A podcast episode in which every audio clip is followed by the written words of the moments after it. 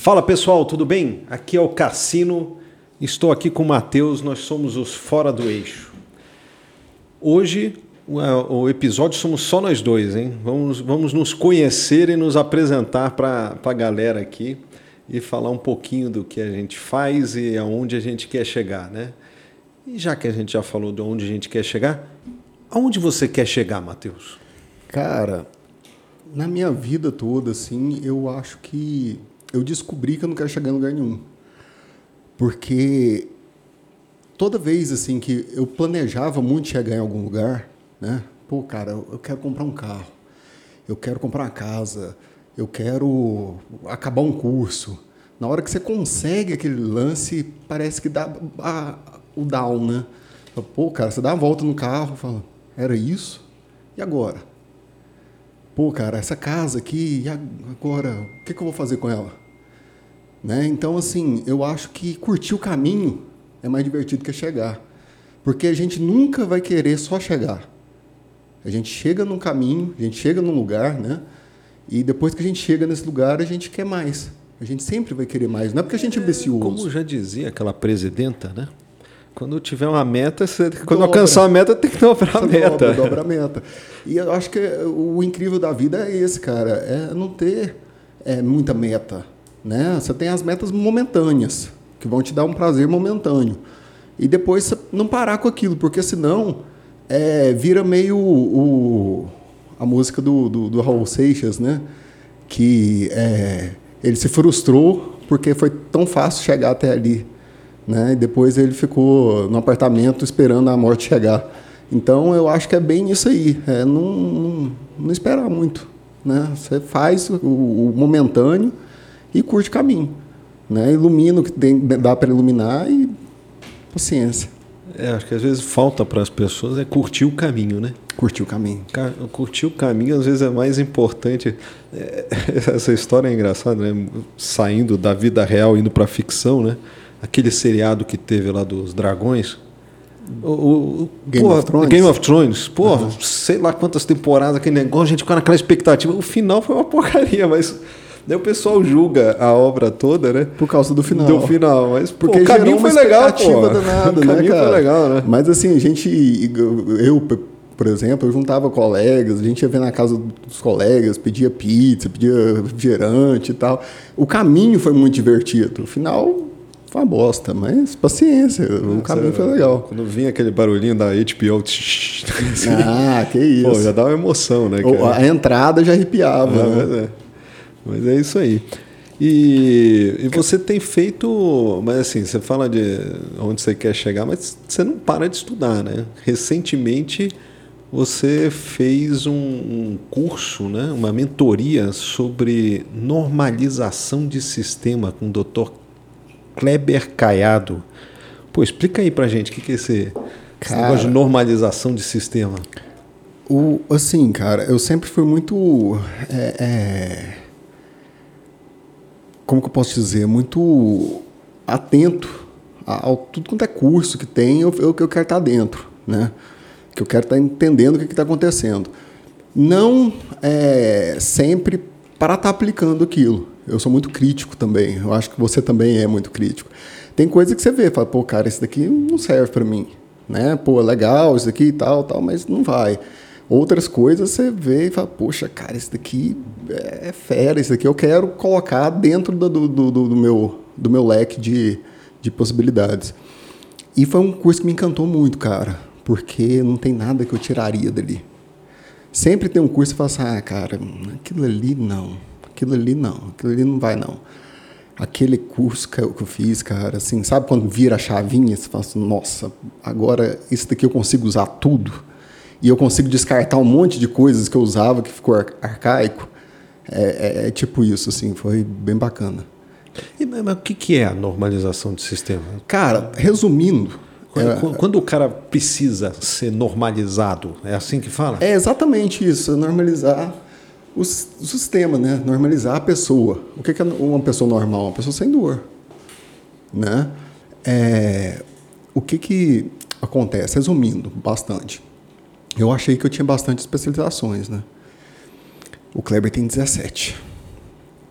Então, o que, que ele fez? Ele pegou um pouquinho de cada uma delas e ele criou a metodologia dele. E nomeou né, de normalização do sistema.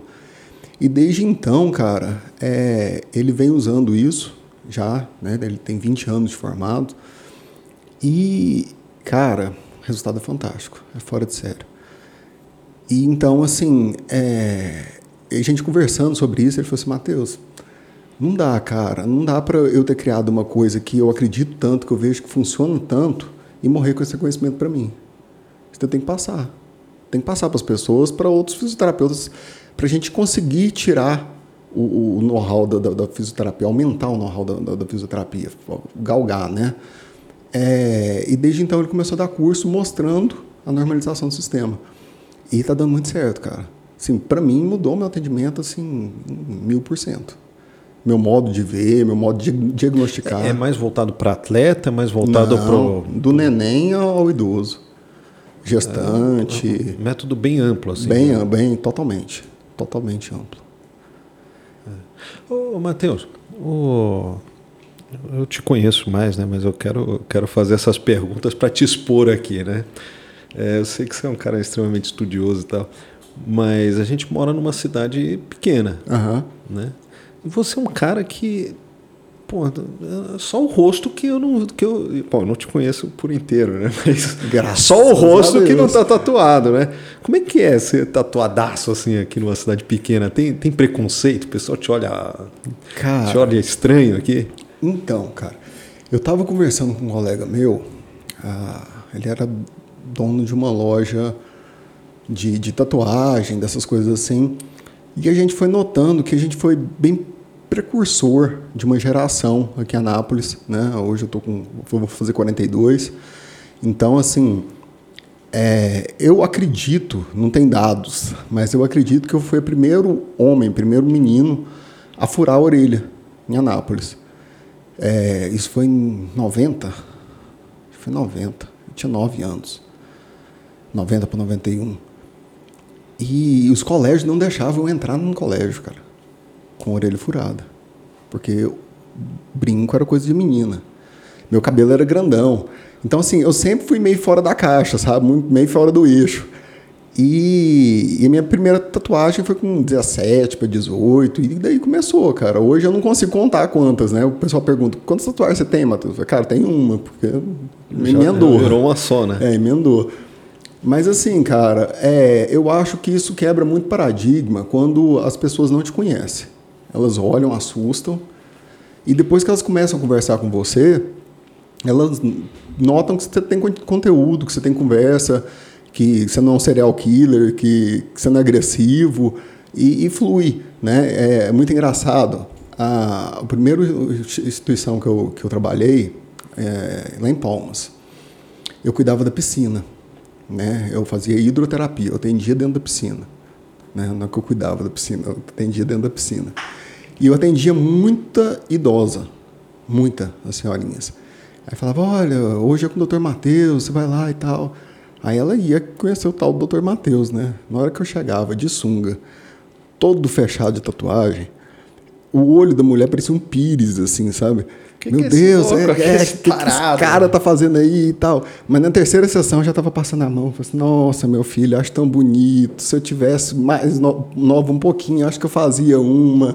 Dói muito e tal. E eu acho que vai quebrando esse paradigma, sabe? Nossa, a minha filha não, é, tem, tinha vontade de fazer, agora eu deixei ela fazer, é, porque eu vi em você que a pessoa não, não, não muda por causa disso. Porque tem muito essa questão, né? Cara, o cara colocou uma tatuagem, ele vai usar droga, ele vai beber, ele vai fazer alguma coisa errada. Não tem nada a ver, né? Hoje a gente tem excelentes profissionais em todas as áreas, né? Inclusive, deixa a dica aí, quem lasca tudo nesse país aqui usa terno e não tem tatuagem, né? Colarinho branco, né? É, Para falar nisso. E, e, você tem filhas? Cara, eu tenho duas. Você tem dois também, né? Tenho dois, é. Você tem um casalzinho? Casal, é. Eu tenho duas meninas. Eu não, agora agora não é aprendi a fazer 10. homem, a, não. minha, a mais velha está com 11 e o mais novo está com 10. Mas, nossa, foi bem juntinho. Cara. É, é que ela já vai fazer 12, né? Uhum. Foi quase dois anos de diferença. É que nesta fase agora... Respeitar o resguardo não foi que você não... Você sabe que essa história, né? Eu tenho uma história familiar para isso, né? A minha mãe casou né, com meu pai e o médico falou: olha, a senhora é estéreo. Né? A gente viu aqui suas trompas, não sei o que, não sei o que, mas é estéreo. Bom, casaram, no dia seguinte ela estava grávida, porque não se preveniram, né? O médico falou: olha, isso foi um milagre, porque a senhora é estéreo, né? Falou assim, doutor, mas, né, mas a senhora é estéreo e provavelmente a senhora não vai engravidar de novo, curte bastante, porque é único. Esse milagre se repetiu quantas vezes?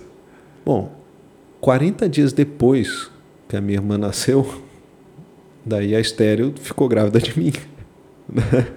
É, exatamente porque falaram que era estéreo. É, o raio não cai E depois de vez. sete anos, daí teve a terceira. Então minha mãe tem três filhos é, duas meninas e um menino, mas a diferença foi de 40 dias. Eu, eu tirei o colo da minha irmã, ela, ela fica mesmo meio emburradinha comigo, porque ela tem esse trauma de infância aí.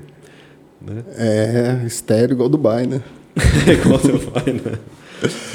Cara, e essa história sua, assim, você, você é administrador, depois nutricionista. O é. que, que você cassino, você se acha mais no dia a dia, cara? Você é mais. Você, você tem mais cabeça de administrador ou mais cabeça de nutricionista? É, hoje eu toco uma empresa, né? então uhum. acaba que a parte administrativa é, é o meu dia a dia. Né? Fala mais é alto. O, né? É o, é o, acordar e o, o, deitar é tratando sobre administração. Né? Eu, eu me formei em administração em São Paulo, né, no Mackenzie. É, depois eu fiz duas pós-graduações, em administração, uma foi em finanças, né? Então, uhum. um negócio todo de exatas, assim. A outra foi um MBA geral. E mais tarde eu, eu, eu, comecei a trabalhar com nutrição e suplementação, né? E fui, a gente até patrocinou esse evento, né? Um evento sobre nutrigenômica. Então, o que é a nutrigenômica? É você, é, através da nutrição, você conseguir é, estimular mais uma expressão gênica ou é, reprimir essa expressão, né? Então você consegue modular. Até esses dias aí teve uma pessoa famosa que falou que estava fazendo uma terapia para zerar as possibilidades de doença, não sei não existe. Na verdade, você estimula mais ou, ou reprime mais sim, sim. alguma coisa. E e daí, a partir disso aí, né, o pessoal faz, por causa do genoma, né, faz aquela análise toda do seu DNA e daí vê, olha, você tem um risco aumentado para Parkinson, por exemplo. Né? Aí você já começa. E daí você tem, você estimula essa pessoa a comer mais de determinados alimentos sim, sim. que reprimem a expressão daqueles genes que, que podem gerar o Parkinson. Né? Então você consegue, é, é, através do DNA, é, prevenir alguma doença ou até favorecer alguma característica, né? Quando eu vi aquilo, eu fiquei, pô, Tocou é, o, coração. futuro, é futuro. Esse negócio é fantástico, né? Esse negócio é maravilhoso. Imagina você através da, da, da alimentação do cara você conseguir prevenir uma doença, né? uhum. né? E daí eu conheci também uma, uma pesquisadora da UFG aqui de, de Goiás, doutora Derusa, que sou fã dela. Ela sabe que eu sou fã dela. Né? Se ela está vendo esse, esse, podcast aqui, eu já falei diversas vezes que eu sou seu fã e eu comecei a fazer nutrição por causa dela. E, e daí, conversando mais e conhecendo mais, eu falei: pô, esse negócio é, é o futuro. É o futuro. Daí eu decidi que ia fazer nutrição, estudar nutrição depois de velho, né? Velho, assim, acima de 30 eu acho que já está meio velho. Entrei na faculdade, ainda convenci uma amiga, que ainda vou trazer ela aqui para o podcast, a fazer nutrição comigo me apaixonei pelo curso, né? É lógico, a nutrição é muito amplo, né? Vai desde de cuidar de restaurante até a nutrição clínica, que é o sim, que eu sim. me apaixonei mais, né? Mas eu gostei de todas as partes, né? É, inclusive industrial. Eu, eu, fiz estágio numa indústria de, de pão de queijo, então. É, me apaixonei e comecei a estudar. Apaixonei tanto que eu terminei a faculdade já emendando numa pós-graduação e em outra pós-graduação. Eu fiz assim então também. eu tô, tô nessa. E, e só não emendei na terceira porque meu filho pediu, promet, pediu para eu prometer que ia ficar pelo menos seis meses sem estudar. Pra... E por falar em emendar em, em, em, especialização, cara, como foi essa história dessa especialização sua no Barcelona, cara? Rapaz, eu, eu foi na pandemia, né? E a pandemia ela abriu um, assim, tem um monte de história ruim, a pandemia foi ruim para todo mundo. É inegável que foi uma tragédia. Foi né? uma tragédia. Mas ela, ela acelerou a evolução de algumas coisas, uhum. né? de algumas questões tecnológicas, principalmente. E uma delas foi a questão do ensino à distância. Né? Então, o ensino à distância eu acho que pô, explodiu.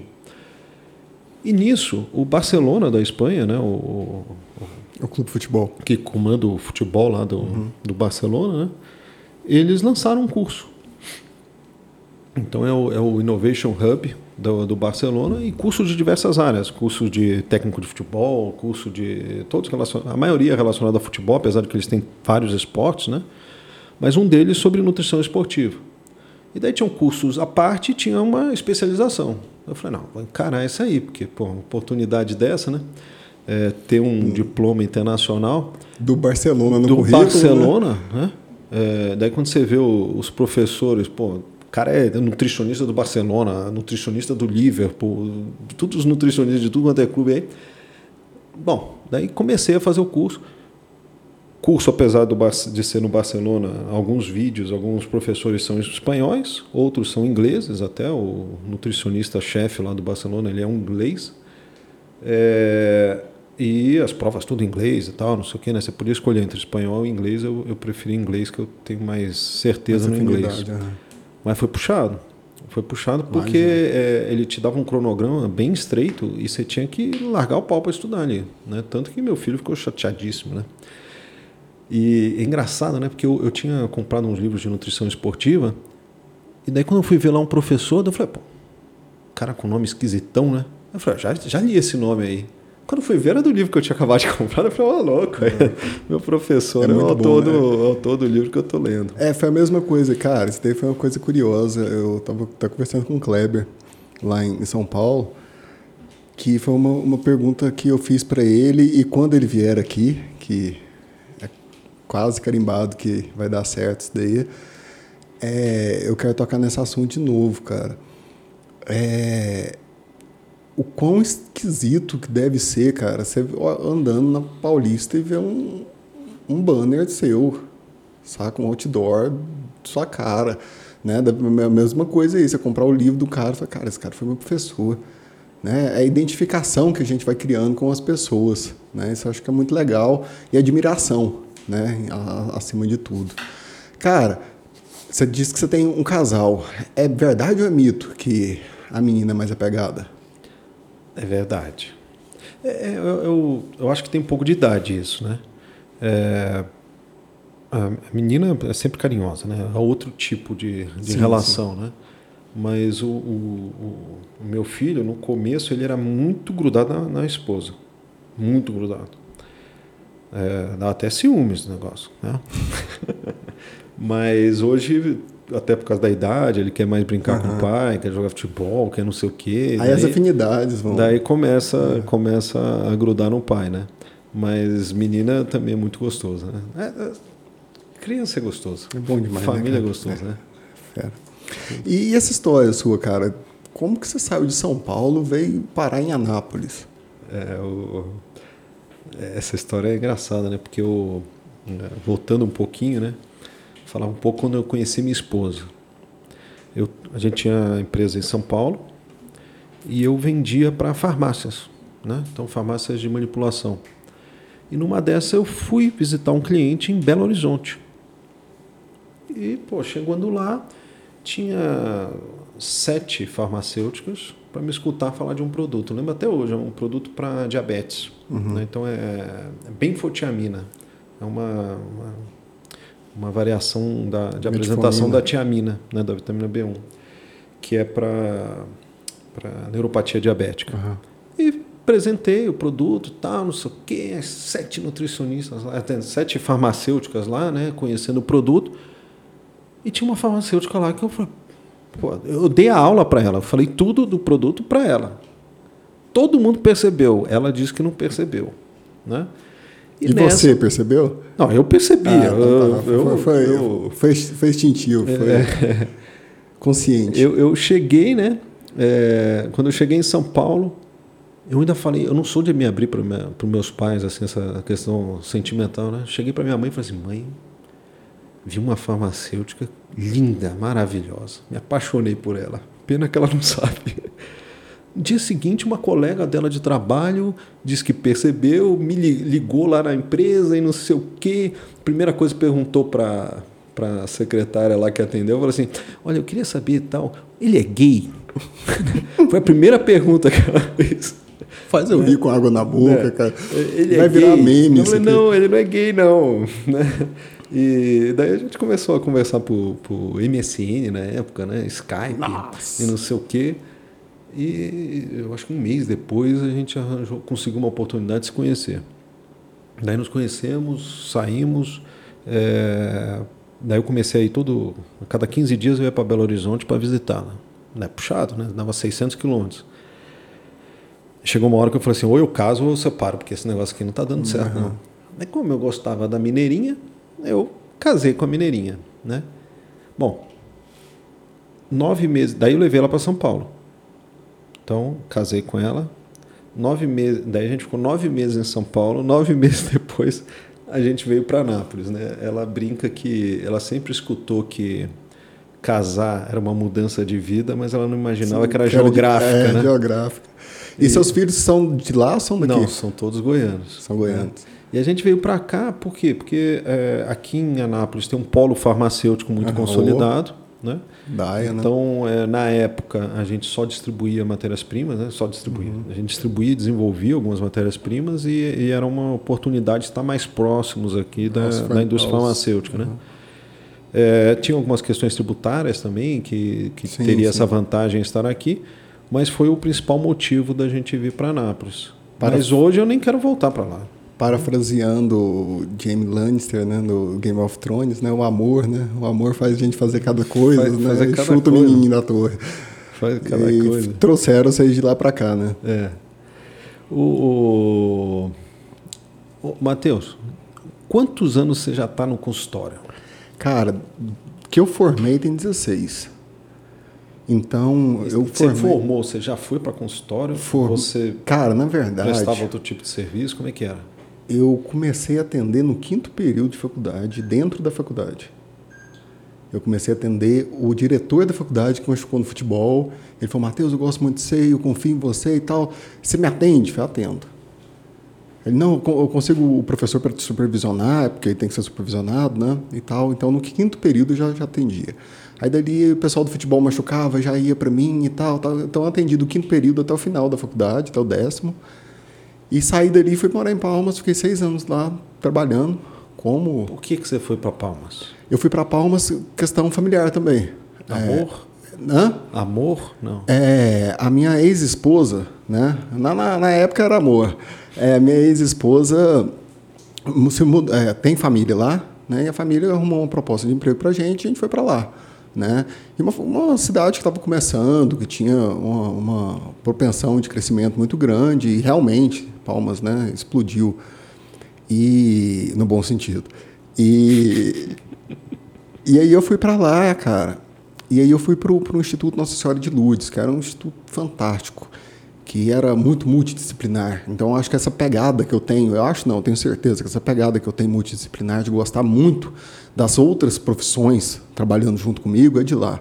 Então, lá a gente tinha fisioterapeuta, tinha médico, tinha nutricionista, tinha musicoterapeuta, tinha terapeuta ocupacional, tinha educador físico, uh, tinha fonoaudiólogo, é, acho que eram sete.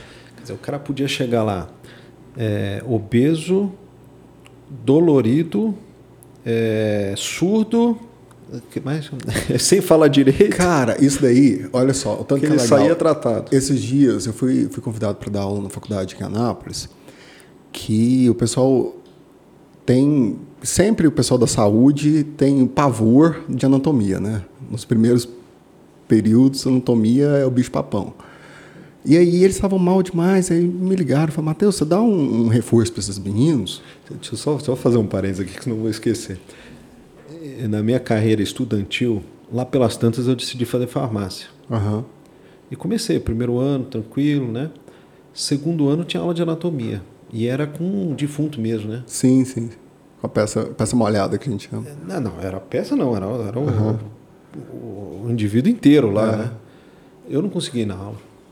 Eu larguei a faculdade por causa desse negócio. Sério? É, não. Primeiro aquele cheiro forte, né? De, Formolzão, De né? formol. Segundo lá, e o pessoal brincava e cutucava. eu- nossa, eu não, não conseguia. Daí na, na nutrição tem também, né? Só que daí eu tinha mais intimidade com a professora lá. Falei, ah, dá pra ser com plástico, aquelas pecinhas de plástico. e tal. Cara, eu vou Quando confessar for- uma quando coisa for pra você. molhada, você me avisa que eu falto na aula, você, você dá uma... Eu vou confessar uma coisa para vocês aqui que eu tenho até certa dificuldade de falar disso.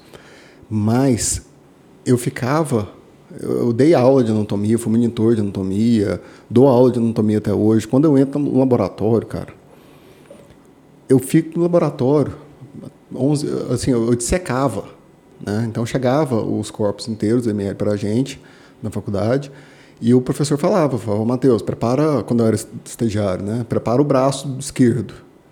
Então eu que tinha que tirar o braço do, do cadáver, eu que tinha que dissecar, tinha que deixar tudo certinho para ele e tal. Ficava até 11 horas, 11 e meia, até a hora que eu ia fechar a faculdade, eu sozinho no, no, no laboratório. Isso foi muito tranquilo para desistido. mim, cara. E assim, o que eu falo que eu tenho até é, é, certa dificuldade de confessar é que o cheiro de formol me dá tanta fome, cara. E o povo achava engraçado demais. Falei, ué, cara, você tá mexendo com, com, com, com morto, né? Com, com corpo e tal, e sai com fome, o que, que é isso e tal, cara? Mas o cheiro de formol me dá muita fome.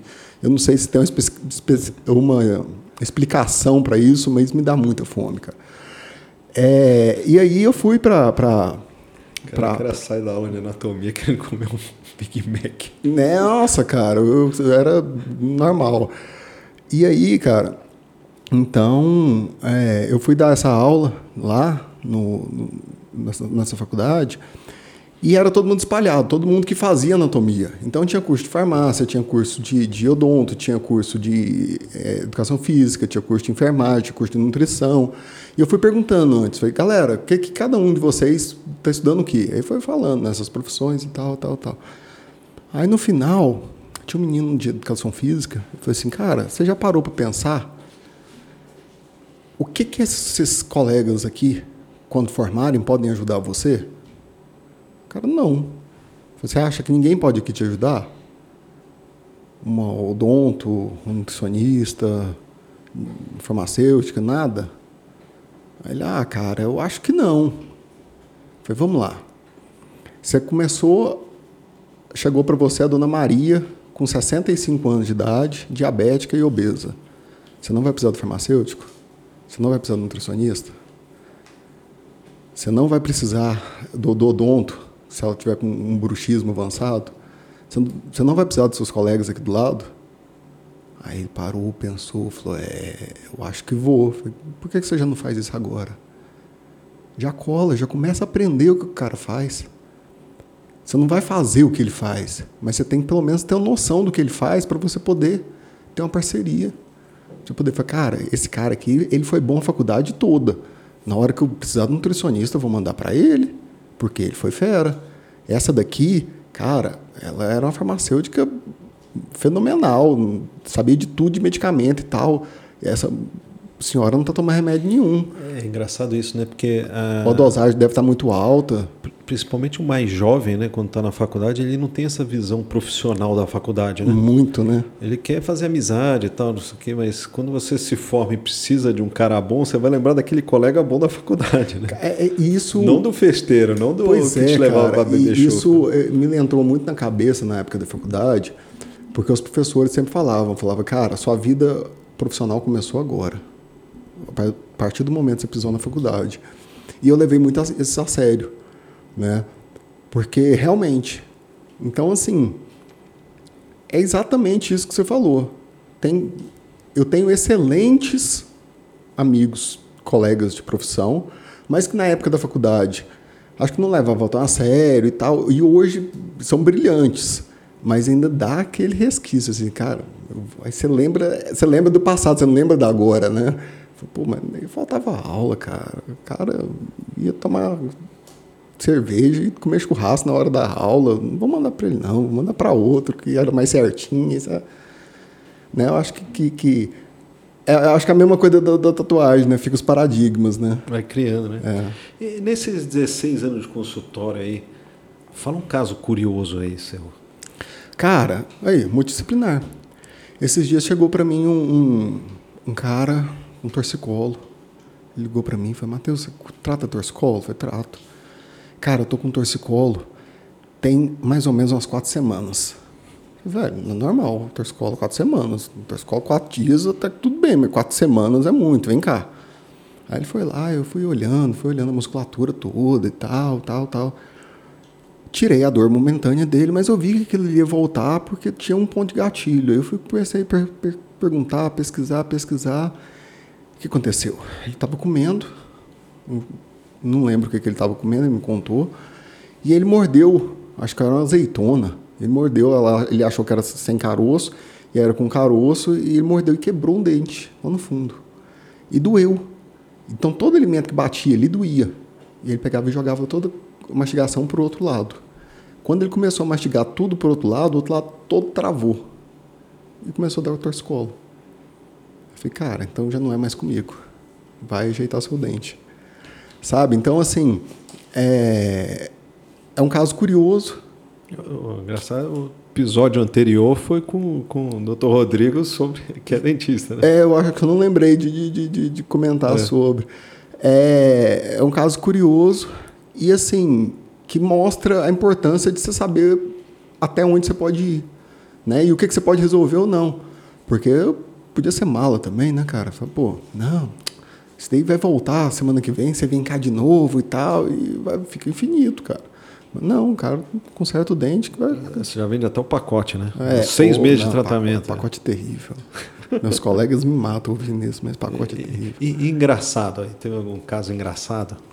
Cara, Tirando engra... a velhinha lá que. Cara, engraçado. Eu tenho, tem, tem sim. Quando eu trabalhei lá, lá em, em... Nossa Senhora. Eu trabalhei lá no Instituto Nossa Senhora de Lourdes, lá em, em Palma, ainda falo o nome, né? Que era dos irmãzinhas dominicanas, né? Então elas andavam todas a rigor e tal. E eu atendia uma nutricionista. É, é e ela é super gente boa, aquela pessoal tá astral pra caramba, palhaça, bem brincalhona pra caramba. E aí eu tava tirando os nódulos dela e tal, e chegou um ponto que tava muito dolorido. Então na hora que eu encostava no nódulo dela, ela começou a gritar. E ela começava a gritar de sacanagem, sabe? Ai, ai, ai que dedo duro, tira esse dedo daí. E eu ficava, para, mulher, esse, povo aqui, vai, as irmãs aqui, ouvindo um negócio desse aqui, eles vão me demitir aqui. E aí que ela aprontava, mas fazia uma farda, nada. Assim, eu acho que tem muita coisa, cara, divertida no, no trabalho em geral, né? Eu acho que todo mundo passa por isso em todas as, as, as não especificamente por isso, né? Mas em todas as nossas profissões, quando a gente gosta do que a gente faz, Acho que a gente vê coisa engraçada e, e, e motivo para ser feliz, curtir o caminho o tempo todo, sabe? É, essa foi uma delas. Teve algum constrangimento aí? Constrangimento, cara. Já, já teve, sim. eu preciso saber uns podres seus, né, para poder usar nos próximos episódios. Constrangimento. Uma vez eu fui atender um paciente que ele ele foi pular numa piscina e ele fraturou uma vértebra. Então, dali para baixo, ele perdeu toda a autonomia do corpo. E eu atendi ele dentro da, da água, dentro da piscina. Ele usava fralda e tal. E aí começou a sessão, porque quando começa a sessão, dependendo dos movimentos, você estimula o corpo a estar tá fazendo as ações que era para ele estar tá fazendo durante o dia, e mas ele não tem movimento para isso, né? De repente ele olhou para mim, olhou, regalou o olho falou: Matheus, me tira daqui agora que eu preciso ir no banheiro eu preciso ir no banheiro. Eu falei, não, cara, pode, estou de fralda, pode fazer. Ele, não, mas é o dois, é o dois, pelo amor de Deus, me tira daqui. Eu já fui colocando ele no. no, no, no guin, é, tinha um guindaste, né? Um guindaste para pessoas. A gente foi tirando ele, a esposa foi me ajudando e tal, colocou ele na cadeira e a gente teve que levar ele no banheiro. E, e é porque ela não conseguia, então eu tive que tirar ele, colocar ele no vaso e tal, assim. Não foi constrangedor para mim, foi constrangedor para ele, né? Mas, assim, cara, a gente aprende muito na saúde, a gente aprende muito a não ser tímido com essas coisas, que são coisas naturais do corpo humano que todo mundo faz. Né? Não tem como. É, às vezes a pessoa olha e fala, ah, eco, nossa, não daria conta. E, cara, Imagina você naquela situação. Alguém vai ter que fazer por você. Né? Se não é a gente, quem que vai fazer? Muito bom. Agora, nós vamos falar profissionalmente, né? Eu tenho uma curiosidade. Eu estou fazendo agora a musculação todo dia, uhum. né? Já tem aí um ano e meio, né? Não dá para perceber ainda, mas ah, já cinco, sim. cinco anos já dá para perceber. E daí sente umas dorzinhas aqui lá e o, o, meu personal lá fala assim, você tem que ir fazer liberação, liberação, eles chamam só de liberação. Né? Depois que eu vi com o nome todo, é liberação miofacial. O que, que é liberação miofacial? Cara, vamos tentar resumir para o jeito ficar mais fácil possível. É, acho que você, talvez algumas pessoas que estão vendo a gente não vai lembrar disso, mas antigamente a gente, eu vou pegar como modelo essa creatina aqui. A gente ia comprar cigarro para os pais, né? Antigamente o pessoal fumava muito. E ele vinha com uma, uma, uma películazinha dessa daqui, né? Era um plásticozinho parecido com esse daqui. É... E aí a gente brincava, eu, como era tentado demais, eu brincava muito com ele, colocando fogo. E quando você coloca fogo no plástico, ele enginha todo, né? Ele enruga. E a fáscia, aí agora a gente já vai para anatomia. A fáscia é como se fosse um plásticozinho desse que envolve todos os nossos músculos. Cada músculo do nosso corpo tem a própria fáscia que envolve ele. Para que serve? Para proteção? Não. Para deslizar. Então, na hora que eu estou fazendo um, uma rosca, um bíceps aqui, tem vários músculos que estão deslizando um pelo outro. E aí eu consigo fazer esse exercício bem feito. A partir do momento que vem a criança tentada e coloca fogo no, no plástico, ela começa a ter dificuldade. Você pode ver que às vezes você vai fazer algum movimento, dá micro estralidos, fica parecendo até areia. Né? É a face que está aderida. Então, nada mais é do que a liberação miofacial liberar essa face para ter esse deslizamento. Né? E quando que a pessoa tem que te procurar? É, é quando sente dor? É quando está assim, treinando mais pesado? É igual quando a pessoa tem que te procurar. Quando tem que procurar quase todo mundo da saúde. É porque aqui no Brasil, talvez em outros lugares também, né? A gente às vezes generaliza colocando como que fosse o pior, pior lugar do mundo. Mas eu acho que o mal, talvez, do ser humano seja não prevenir. Então, ele não procura o fisioterapeuta só quando ele está com dor. Ele não procura o nutricionista só quando ele quer engordar ou emagrecer. Ele procura porque ele quer manter uma vida saudável, né? Então, assim, cara, eu estou fazendo um esporte que provavelmente eu vou ficar dolorido e eu tenho risco de lesão. Como que eu vou prevenir? Vou prevenir com um bom educador físico, vou prevenir com um bom nutricionista, vou prevenir com um bom fisioterapeuta, vou colocar um endócrino no meio, vou colocar um ortopedista, vou ter uma equipe. Né? Não dá para fazer as coisas mais na louca, igual todo mundo fazia, perguntando para o vizinho. Né? É, e quem tenta fazer isso hoje em dia, o índice de desistência em academia é absurdo. A, principalmente por causa disso. O cara faz dois, três meses. Não, dei, dei conta daquela vida, não, não vi resultado. Pô, você não viu resultado, você está vendo errado. A falta da liberação é, atrasa os resultados? Atrasa. Tem, tem ligação direta nisso? Tem, tem. Porque, igual eu estava te falando. Então é isso que não está dando resultado. O, Dois anos. Não, não, não, não só. Não, não só. é, igual eu estava te falando.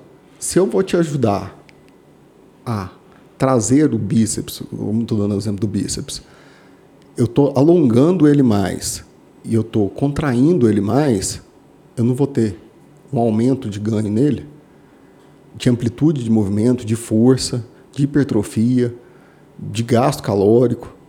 Então, isso tudo, né, é, é, alívio de dor. Porque se amanhã se você faz bíceps hoje e amanhã você chega todo dolorido lá, você não vai conseguir fazer costas direito. Porque você trabalha, você precisa do bíceps. Né? Qualquer outra coisa que você vai fazer com o braço, você vai coçar a cabeça, dói. Você nem aparece no dia na academia. É, eu, eu tô com uma dorzinha chata aqui, eu já tenho uns exercícios que eu tô fazendo sem esticar muito, que eu sei que até aqui não dói. Provavelmente epicondilite, né? É, Bem no ossinho tá daqui. falando que é isso. É. Então, assim, uma dica... Eu preciso me consultar com você, né? Dica do Ti já. Toda vez que você for fazer a posição, que você tem que segurar a barra, você muda o dedo para cá. Quer ver? Olha só. Então, como é isso? Isso é para prevenir epicondilite? Não, para já. Quando está doendo, Já tá você doendo. fazer isso. Então, Ó, olha só. Pega no seu punho aqui. Tá. Agora você vai apertar o seu punho, você vai notar que o braço radial, que é essa musculatura aqui do seu braço, vai ficar contraída. Certo? E é ele que aperta seu epicôndilo. Tá? Agora muda o dedo e aperta de novo. Você vai ver que ele já não tem tanta função. E aí já alivia a epicondilite. É um dos métodos que você pode estar ajudando para que epicondilite é uma, é uma dor, é uma inflamação, inflamação no epicôndilo. que é bastante comum em quem faz, que faz musculação. Não só. O pessoal do computador aqui também. Ah, se o cara faz musculação e fica no computador assim, daí Cara, não, eu acho que o cara que faz musculação e fica no computador, ele tem menos chance do que o ocioso. que o que só fica aqui. Porque eu faço os dois. Não, eu acho que não, não, não, não, te somatiza para ter, não. Acho que a musculação o, pessoal, te o ajuda. pessoal procura o, o serviço do fisioterapeuta mais por causa de quê? Quando o médico. O médico encaminha. Cara, Mas infelizmente. eh, qual que é a, patologia, qual que é o problema mais comum assim que você trata? Coluna. A coluna. coluna como um todo. É, infelizmente, aqui no Brasil, é muito ligado, né, cara, é, a medicina como profissão pai, né? Não que eu não, goste de médico, eu acho eles incríveis. Eu gosto demais de trabalhar com eles, né? Mas eu acho que ficou uma, uma, uma hierarquia das avessas, né? É, então, assim, se o cara vai ao médico, o médico fala assim, você precisa de um nutricionista, ele procura. Se ele não falar que precisa, ele não procura. Só uma pessoa que ela é muito esclarecida, ela vai de livre demanda. Né? Agora a gente está começando a quebrar esse paradigma e começando a fazer o oposto. Né? Às vezes chega em mim o, o paciente fala que Matheus, eu estou assim, assim, assim, minha coluna está assim doendo, tal, o que, que eu tenho? Eu falei, cara, você fez algum exame? Não. Você foi no médico? Não. Cara, vai no médico. Você tem algum médico para me indicar? Nossa, cara, tem um monte de médico bom. Vai nesse, vai naquele, vai aquele outro. Então já está começando a virar. Porque antigamente só médico mandava para gente. E hoje o oposto também acontece, como deve acontecer com você no consultório também. Às vezes chega o cara e você fala, cara, esse cara provavelmente tem uma diabetes. Pô, esse cara. Aí você manda. Aí Você manda para o Até especialista. porque você pode prescrever, eu posso prescrever alguns exames Sim, e aí sim. tem alguns casos que fala assim, ah, esse aqui Né? já fugiu da alçada aqui. É, então assim, tem, tem várias coisas que. E, e hoje, assim, eu falo brincando, mas. é, brincando não, né? Eu falo a- a- é, até com certo exibicionismo, mas é, eu acho legal a mudança de cultura. Porque, assim, eu já recebi telefonema, mensagem né, de, de paciente falando assim: olha, é, eu tô assim, assim, assim. O médico mandou eu tomar esse remédio. Eu tomo ou não tomo? Falei, você tá maluca? Lógico que você toma. O médico mandou você tomar, você toma.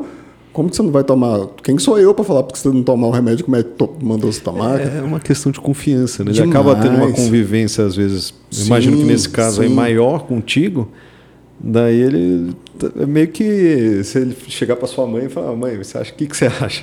Né? Ela É, pediu a tipo, sua é tipo opinião, isso. né? Cara, ele passou esse daqui, mas você não tem outro que eu tô. Cara, eu não passo remédio. Não, não posso, não. Eu tomo é ele. Então, assim, é, é- é- eu acho que aí onde a gente entrou naquele, na, na- naquela pirâmide, eu acho que ela está começando a nivelar mais. Né? E eu acho que é isso que precisa. Até pra, para os próprios médicos. Eu acho que alguns deles deram uma, uma sapateada uma época, mas agora eles entendem também que a gente está aqui para ajudar, a gente não está aqui para tomar nada de ninguém. Né? Quando eu falo a gente, todas as nossas áreas. A minha, a sua, a enferme- a enfermagem, a farmácia, a, a terapia ocupacional, todo mundo. A gente está aqui para ajudar, educação física, né? Então, não, não tem aquele lance, ah, esse paciente é só meu, isso daqui só eu cuido. Lógico, tem coisas que só, só eu olho, mas eu preciso do olhar seu, eu preciso do olhar do médico, preciso do, da equipe. Falando de uma atualidade agora, é, na Copa do Mundo. Você está acompanhando a Copa? Mais os Jogos do Brasil. O nosso craque lá, o Neymar, ele se machucou. Né? E, pô, machucou, ninguém sabia o que, que era direito, já falaram que ele não ia voltar para a Copa, daí outros falando que ia voltar para a Copa, não sei o quê. Mas o mais interessante que eu vi é que ele fez um tratamento diferenciado lá. Né? Uhum. E tinha uma bota criogênica e não sei o quê, que gelava o. Imagino, né? Devia chegar a uma temperatura muito baixa ali para diminuir a inflamação, né? E quando a gente é, sofre alguma coisa, uma, uma contusão, é gelo normalmente, né? Por que, que tem algumas horas que é calor, tem outras horas que é, é gelo?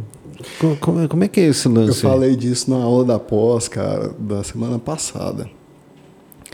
É, a literatura traz o quê? Que toda inflamação aguda é gelo e toda crônica é calor. E algumas com hematoma. Então, só, só para a gente explicar, Crônica é aquela inflamação que está bastante tempo, bastante tempo e isso. aguda pontual, uma é, contusão. principalmente batida, quando é, é trauma. Tá. É gelo. E, e a que está mais tempo, geralmente calor. E quando está, é, é, gerou um, um, vamos falar em termos, um papo, né? gerou um edema, é, gerou uma bola, e você quer diminuir aquilo ali, você pode fazer a mistura dos dois. Um tempo no gelo, tira um tempo no calor, tira um tempo no gelo, né, que são as infusões. É, então, cara, mas aí é a pergunta que eu fiz para os alunos, que eu faço para meus alunos sempre. A literatura, eu não estou aqui para contestar a ciência nunca, mas a, a, literatura fala isso. Mas aí chega paciente para mim que acabou de fazer um entorse de tornozelo. Eu coloco gelo nela, ela começa a chorar de dor.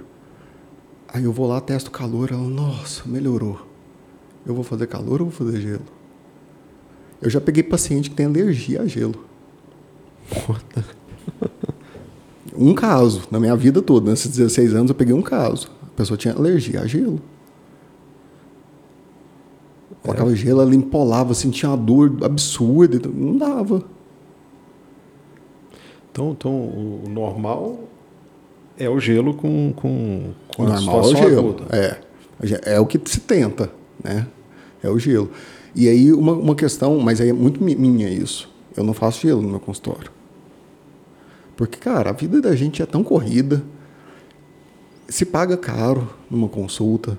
O cara sai da casa dele para ir lá. Te dispõe do tempo e tal. para ficar meia hora com gelo olhando para mim. Faz em casa, cara. Eu, eu me lembro que quando eu era criança, eu fui, eu fui para os Estados Unidos e lá vendia um cremezinho para dor, que, que era Ice Hot. Ele gelava e esquentava. Era impressionante. Ele tinha um ciclo de alguma Deixa coisa lá que ele esquenta, gelava. É, é, esse tratamento. É, o do, do, do da infusão, né? É, deixa eu te contar um segredo que poucas pessoas sabem. Sabe o sprayzinho milagroso do futebol? É, é gelo. Aquilo ali é só, ge é só gelo. Ah. É só gelo. Não é um. Não nem arnica, né? Porque nada, lá, em, lá em. Minas Gerais é só arnica, né? Não pode. E se o cara é alérgico? Entra 22 caras para jogar bola, você não sabe o que, que o cara pode e o que, que o cara não pode. Você mete um anti-inflamatório, o cara é alérgico ali, fecha a glote do cara no meio do campo ali, ele morre. E, e, tem uns tratamentos também que o cara entra o corpo inteiro no gelo, né? Sim, é, sim. Depois da partida, sim. assim, o cara vai lá e fica numa piscinona de gelo. É. O barril, né? Aquilo é para recuperação. Sim, sim. Recupera. E é muito bom. É muito bom, bom, deve ser o resultado, né? Porque não, cara, é entrar até gostoso, no gelo deve ser difícil. É, é, os primeiros minutos é, são ruins. O meio também é ruim e o final é ruim. Mas depois quando você sai é legal. Começo, meio. É que nem é, minha avó tinha uma, uma casa em Cabo Frio. Né? E o nome tem a ver com a, com lugar, a né? temperatura da água da praia, né? Aquele sol de lascar, aquela água branquinha e tal. Você entrar na água era um gelo só, né? Era um gelo só, né? Mas é isso. E, e... deixa eu ver aqui o que mais que eu vou te perguntar aqui. Eu tenho uma antes enquanto você vê aí, ah. cara. Cara, você já falou já algumas vezes que você é, é, é, é bariátrico, né? Como que foi esse período seu, cara, de, de, de gordinho? Tinha bullying? Se, se isso te chateava? Você tinha vergonha? Como que era Olha, isso? Eu, eu, eu não sei como é que é o bullying de hoje em dia, porque até que eu acho que hoje é muito pior pelo fato da internet. Né? Porque antigamente você. Resolvia na hora, né? É, você resolvia e, eu- e os nichos eram, sei lá, tinha a turma do local onde eu morava, tinha a turma da escola, tinha a turma do, do basquete. Então, às vezes em alguma turma você era maltratado, mas nas outras você se dava bem e você vivia. Hoje o cara uma te sacaneia foto, pelo é. Instagram, pelo TikTok, sei lá. E, então acaba que isso te influencia de forma geral, né? É, eu acho que o bullying forma caráter das pessoas. Né? Teve, uma, teve uma época da, da minha vida que eu, que eu sofri um bullyingzinho. lá. Acho que tem um, um ano, uma turma lá da, da escola, que tem uns caras que não gostavam de mim e começaram a me sacanear e tal. Mas eu acho que forma caráter nas pessoas. Né? Faz, a- faz o sujeito crescer como, como pessoa e até querer, né? Porque o cara te sacaneia, te zoa por alguma coisa que, sei lá, é fora do padrão, não sei o quê. E Que se muitas você- vezes você não tem controle, né, cara? é, mas se é algo que você também acha que não é legal, você acaba, pô, tá aí, vou, vou melhorar nesse aspecto, né? Não, mas assim, é, eu, eu, eu concordo discordando, sabe? Porque tem os bullying que dá para ser usados como forma de, de né, tipo assim, uma, uma coisa que não é muito bullying, não é considerado muito bullying, mas para mim sempre foi, é o Matheus, você não consegue. Cara, quer ver eu conseguir falar que eu não consigo. Matheus, você nunca vai conseguir fazer isso. Se isso entrar no coração, meu amigo, eu vou conseguir, sabe? Mas tem outros tipos de bullying, cara, que tipo assim, quando eu era criança, o povo me chamava de orelhudo. Como que eu ia mudar isso aí? Não tinha como mudar, se você cortasse com a tesoura, não tinha o que fazer. E realmente eu era orelhudo, não tinha, também não tinha jeito de negar, né? Mas assim, é, não, e eu já vi muito caso de, de gente que tinha o mesmo problema que eu, meninas principalmente, que não tinha coragem de amarrar o cabelo, ou colocava uma pontinha de, de super bonder aqui, pregava a orelha para trás, machucava, sabe? Não, eu tive, eu tive Pra tentar um entrar que, em padrão. Eu tive um que me magoou, que era uma menininha que eu achava bonitinha. E daí ele foi, ela tirou um sarro, era gordinho na época. né? Daí tirou um sarro, aí gordão, um negocinho. Rapaz, eu fiquei aquele lá, É gordinho. doeu meu coração, né? Gordinho não tem jeito de você ser, né, cara? É, É, dois metros de altura. Pois é, então daí foi. Mas esse é um assunto legal, a gente pode, pode- trazer uma psicóloga aqui para a gente ver até como lidar, né? Como os pais protegerem as crianças. é, Se deve a gente- proteger, se deve deixar, deixar se virar, né? Nesse As minhas, as minhas filhas, elas, a minha mais, mais velha, ela sofreu uma vez isso e eu, eu decidi tirar das- do, do colégio. Que ela estava num colégio aqui em Anápolis. E aí eu via que ela foi ficando acuada, foi ficando tristonha e não queria mais ir na aula. Eu chamei ela para conversar, falando, claro, o que está acontecendo? Ela falou, não, papai, ninguém quer ser minha amiga. Eu falei, mas por quê? O erro será que não está em você, não? É, está em mim. Eu falei, por que está em você? Não, porque eu não tenho uma mochila da Clipping. Clipping é aquela marquinha do, do macaquinho, né? Eu falei, não, então o erro não está em você, não. O erro está em mim, que eu não vou te dar uma, a- a mochila daquela. Ué, papai, mas por que você não vai me dar? Porque ela é super cara, você não precisa ter uma mochila daquela. A que você tem carrega o mesmo livro que a outra carrega. Mas assim, elas não vão conversar comigo. Falei, não, quem não vai conversar com elas é você, porque isso daí não, não se faz. E tira ela do colégio, sabe? Então, assim, eu acho que são coisas que talvez, assim, se ela não tivesse passado por isso, aí já entra um pouquinho do que você falou. Ela não teria tido a cabeça hoje para pensar assim, pô, cara, tá me sacaneando Não, por causa vaidade, disso, vaidade. né? né? Mas, mas voltando à, à parte do gordinho, né? É, então eu, eu- eu tive uma fase que eu estava gordinho. Daí eu comecei a jogar basquete. E comecei. Eu joguei Campeonato Paulista e tudo mais. né? Joguei até que razoavelmente. É, e nessa parte eu, eu controlava o peso. Né? Uhum. Até, teve até um lance que eu comentei aqui no, Aham, do no que eu emagreci e tal, né? Porque eu, tava sobrepeso, né? Mas o sobrepeso é bom, né? Você dá um empurrãozinho mais forte e tal. Então eu controlei. Eu, eu só fui relaxar de peso mesmo quando entrei na faculdade. Porque daí na faculdade eu não consegui mais jogar basquete, não- é, eu trabalhava o dia inteiro e estudava à noite. Rotina, E né, estudava cara, à noite que em São Paulo. é. Então É, e eu morava em Barueri.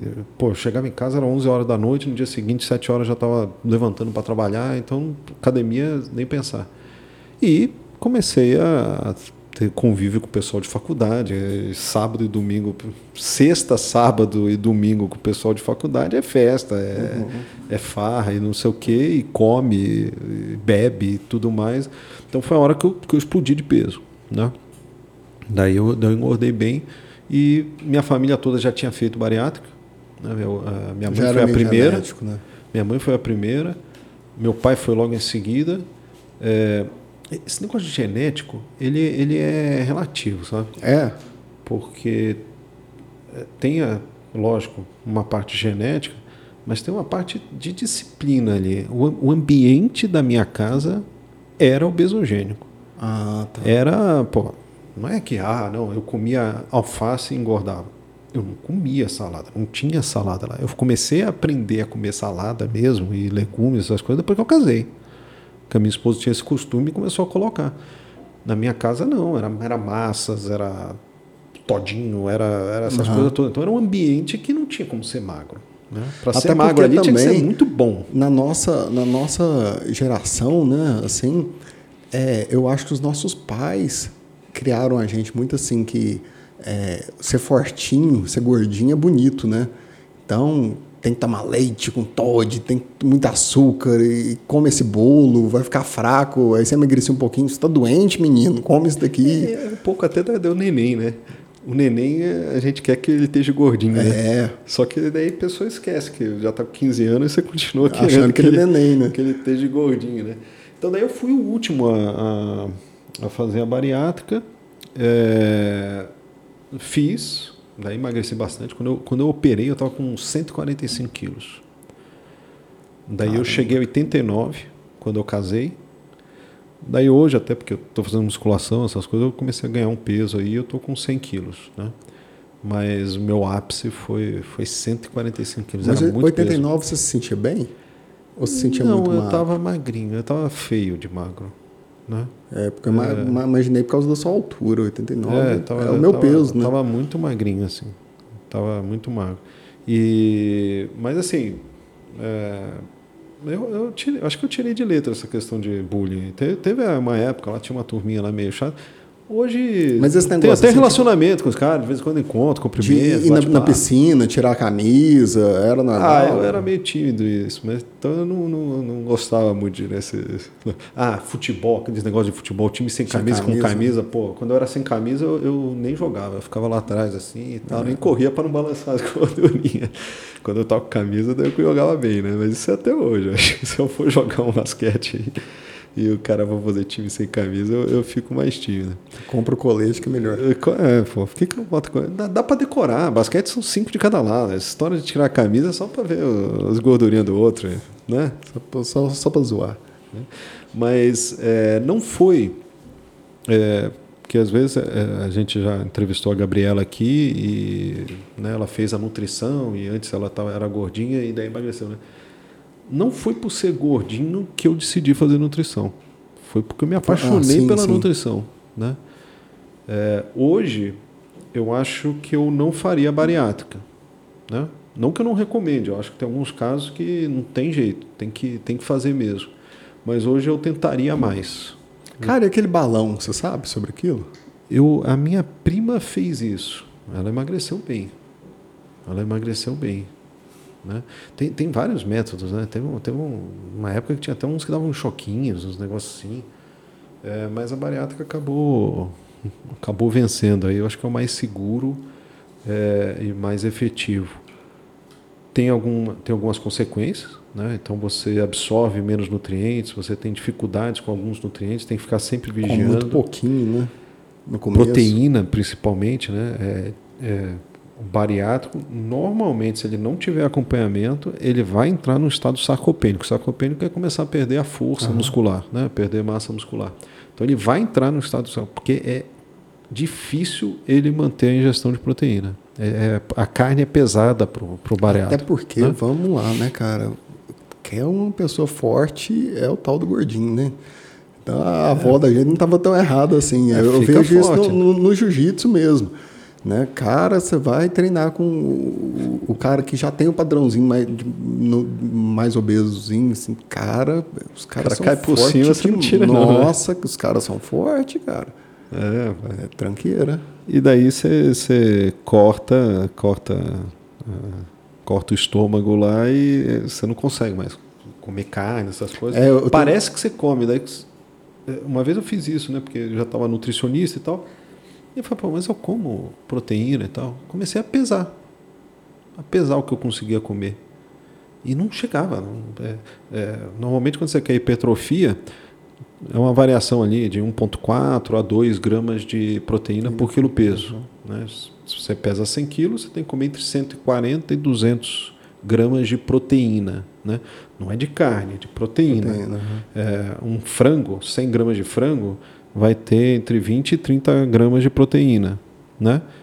Então, quer dizer, você precisa é um comer volume, muito mais, uhum. você precisa comer muito.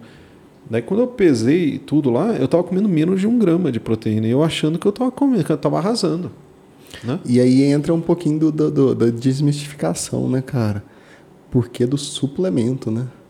É, o, o na, na, na, cirurgia bariátrica né, tem aquela pirâmide alimentar, acho que todo mundo já viu isso, uhum. né? Que a base Aquela pirâmide alimentar tem muita discussão sobre aquilo, mas a base é carboidrato, são pães, não sei o que, e vai subindo. Né? No, no bariátrico, existe uma pirâmide alimentar do bariátrico. A base é suplementação.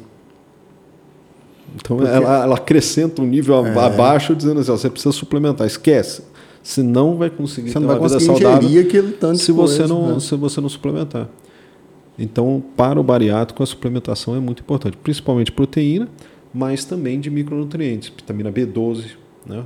Normalmente, bariátrico tem deficiência de B12, até por uma característica da cirurgia, que como obstrui, como fecha ali o, o estômago, né? Uhum. É, a parte que é o fundo do estômago, que libera um, uma substância chamada é, fator intrínseco. Esse fator intrínseco que pega a vitamina B12, protege a vitamina B12 e, e ajuda na, na absorção. Como faz a, a, o corte, a costura física aqui, o fator intrínseco não entra mais em contato com a B12. Então, no, a absorção da B12 fica muito prejudicada em paciente é, bariátrico. Tem que suplementar de qualquer jeito. Não é de qualquer jeito, mas muitos deles sim. Né? É, normalmente, se você vai no médico, o cara já, antes de sair os resultados, ele já te prescreve uma B12. Daí, às vezes, depois ele fala assim, ah, não precisa mais. Né? Mas normalmente precisa de B12. E outro, outros minerais, né? Zinco tem, tem dificuldade de absorção, porque faz o, faz o bypass no duodeno. Então, é, muitos desses micronutrientes são absorvidos no duodeno. Como pula o duodeno, a absorção fica muito prejudicada. Cara, eu ficava impressionado, porque eu tive um grande. Tem, né? Um grande amigo que fez bariátrica na época da faculdade. Todo mundo ia lanchar, ele tirava um danoninho, cara, um danoninho. Ele comia meio e parava, fechava, jogava fora, ou ele guardava. É, mas você sabe que o bariátrico, ele é um gordo, né? Então ele vai descobrindo jeitos de conseguir fazer, né? É, eu mesmo hoje já consigo comer muito mais do que antigamente. A gente vai conseguindo driblar essa, essas restrições, né? As refeições ficam mais lentas, né? É, você aprende a mastigar, porque normalmente o gordo ele come rápido. Você né? nem gosto, né? Parece é, o, come rápido. O cachorro que engole, não é? é e, na, e, depois você faz a bariátrica, uma colherada, você comer rápido, duas, três colheradas, você já se entala e vai ter que correr para o banheiro para vomitar. Então você tem que, você aprende a mastigar acaba virando uma educação física, né? Uhum. Não, não de educação física, mas educação, por um motivo físico. Uhum. Se você não fizer direito, você vai correr para o banheiro para vomitar e passa mal e tal. É, então acaba te obrigando a se alimentar do jeito que deveria todo mundo se alimentar, devagar, saboreando a comida e tal, não sei o quê. Mas o, o bariátrico ele vai arranjando seus, seus meandros aí para conseguir é, comer um pouquinho mais, né? Entendi. Ah, cara, então você não faria hoje? Hoje, hoje eu tentaria mais. Eu tentaria fazer mais dieta e controlar a alimentação.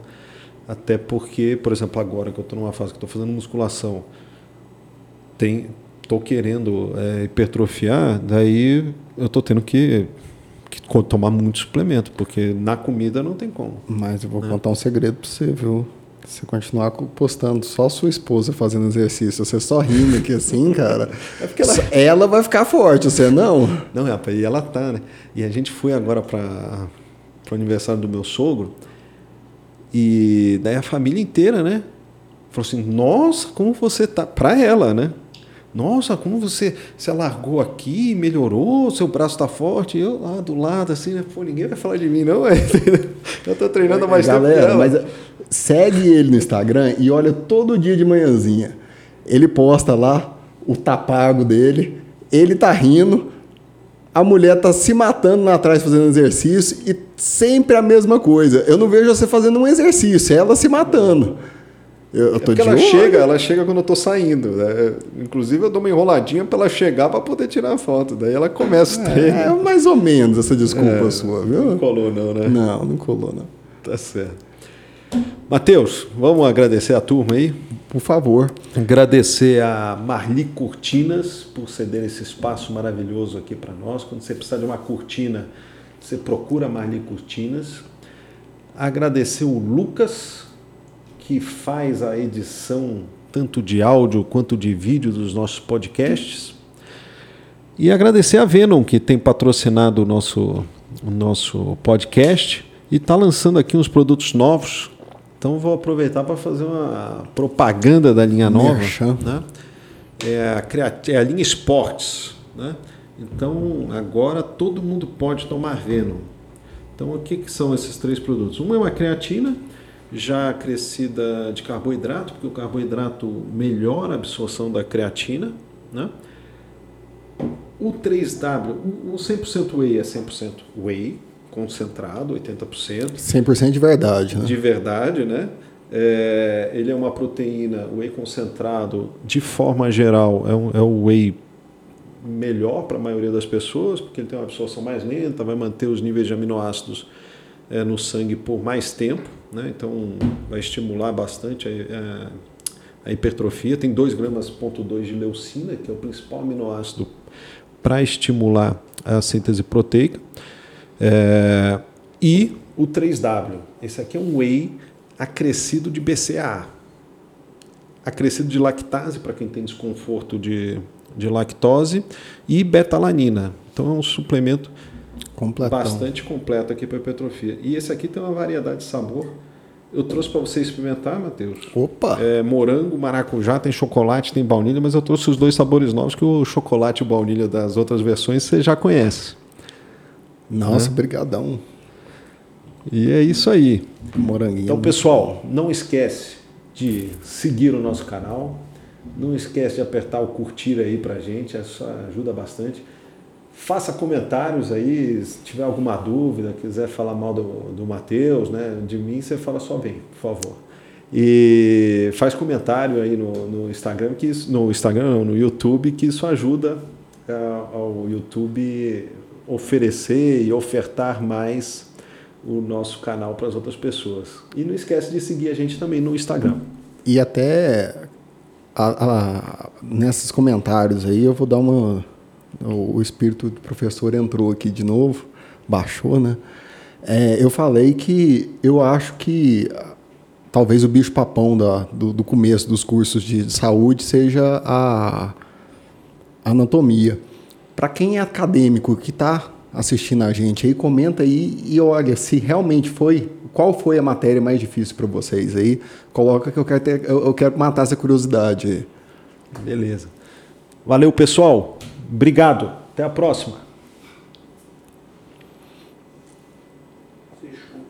Gravou tudo?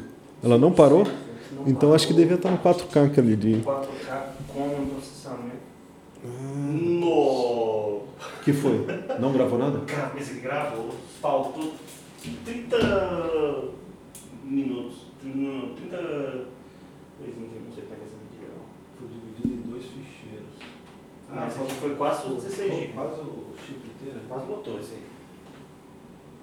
Ah, ainda tem 1.600 fotos. Ah, não, 1.600 é o ISO. Tem que caber 30 fotos aí.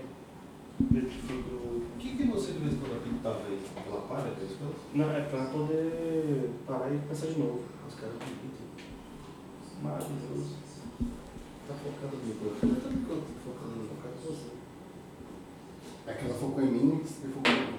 E aquilo focou na gente. Não, quase pisei no nosso enchente. É, Nossa, então ela, ela aguentou, hein? Então, tranquilo.